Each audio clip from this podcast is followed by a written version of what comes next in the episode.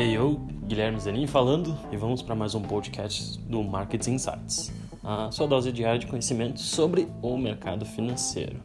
E quando a gente fala de mercado financeiro, a gente não pode deixar de falar não só dos investimentos em ações, em títulos de renda fixa, títulos do governo, mas também a gente tem que falar do mercado imobiliário. E aí, quando a gente começa pensando nesse assunto, a gente pode falar de duas formas de pensar com relação aos investimentos. Uma tradicional, básica, que muitas pessoas no Brasil estão acostumados, que é o investimento em imóveis em si, em ativos tangíveis, palpáveis, onde a gente consegue ver o imóvel. E outra forma é pensando através dos fundos imobiliários.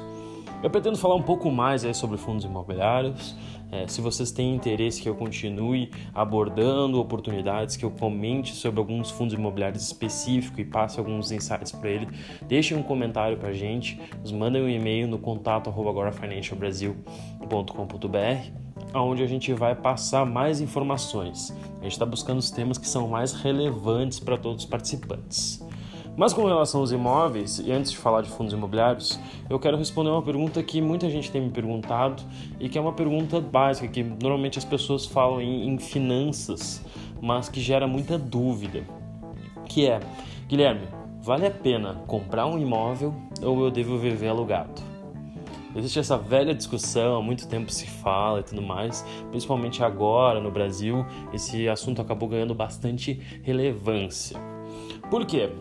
No passado, acredito que nossos pais, avós, bisavós, basicamente todos eles viveram períodos de hiperinflação.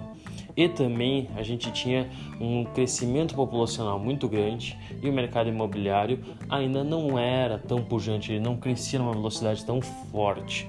O crédito era mais caro, então naturalmente não era tão fácil a gente adquirir um imóvel. Vamos lá, a gente está no século 21. Agora a gente já está aí com um mercado bem mais desenvolvido, diversas construtoras trabalhando. A gente vê também uma taxa de juros nunca antes na história deste país, como o antigo ex-presidente Luiz Inácio Lula da Silva falaria, nunca esteve tão baixa, 4,25.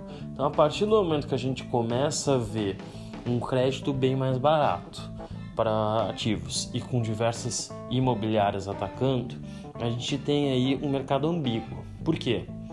Porque a oferta, apesar de ainda ser restrita, já tem vários competidores. Isso tende a diminuir os preços, tá certo? Outra coisa que é importante é que, beleza, a população já começa a ter seu patrimônio, já começa a ter os imóveis, mas não tem a necessidade de comprar o próximo imóvel para alugar, porque ela pode investir em outras formas, como os próprios fundos imobiliários, como a bolsa de valores, como a renda fixa. Mas também a gente tem que pensar que, exatamente pela tradição do país e também pelo mercado, muita gente ainda pode comprar esse mercado. Tanto é que em 2019, as principais consultoras das ações foram as que mais se valorizaram. Naturalmente, né? Elas também são um beta bem agressivo considerado no mercado. São empresas que tendem a subir mais em momentos de expansão econômica e em momentos de recessão, como foi no passado, elas foram as que mais caíram. Mas a minha opinião sobre comprar ou não comprar um imóvel tem uma forma bem simples para a gente chegar nesse resultado. Se você tiver interesse em comprar um imóvel, tá certo? Você deve que fazer com que o aluguel dele, tá? O custo de aluguel dele é, não seja maior do que 360 vezes o valor do aluguel. Isso quer dizer, vamos, vamos fazer uma conta bem básica. O imóvel, por exemplo, ele não, se ele tiver um custo de aluguel de mil reais, ele deveria, para você comprar ele, você tem que comprar no mínimo abaixo de 360 mil reais. Por quê? De onde é que eu fiz essa conta? Peguei mil reais de aluguel e multipliquei por 360.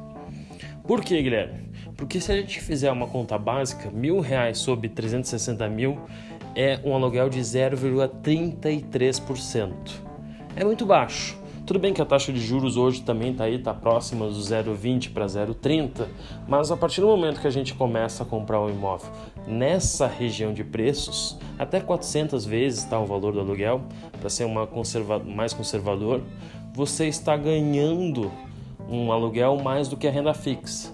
Se você comprar um imóvel, por exemplo, por 250 mil e ele vale 360, 400, você está comprando ele muito barato. Então vale a pena comprar.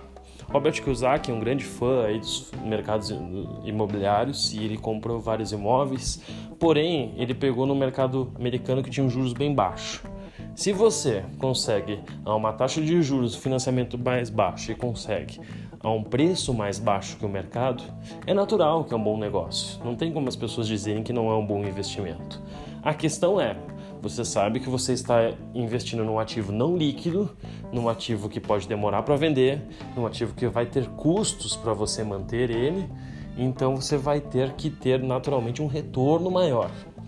De novo, na minha opinião, é, eu particularmente não tenho um imóvel próprio, mas eu tenho um investimento em um terreno então, esse investimento no terreno foi uma promoção, uma oportunidade que eu vi de uma pessoa que estava necessitando de dinheiro e eu pude comprar por um valor de barganha, mas vivo de um aluguel até que um dia decida naturalmente comprar um apartamento quando tiver uma oportunidade melhor.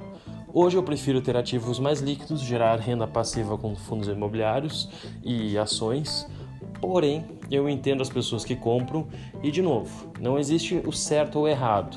Agora, se você pegar essa conta aí e fizer o valor do seu imóvel vezes 360, fizer vezes 400, vezes 240, você vai chegar num valor aí próximo a, ao seu custo de capital.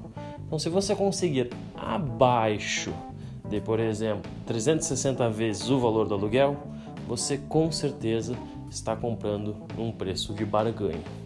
Tá certo? É... Dessa vez eu vou ficar por aqui, não vou me alongar mais. Mas se vocês tiverem mais interesse, principalmente sobre fundos imobiliários, mandem um comentário pra gente que a gente vai ficar bem feliz aí fazer mais alguns insights sobre esse mercado que provavelmente tem grande expansão junto com a economia brasileira nos próximos anos. Um grande abraço a todos.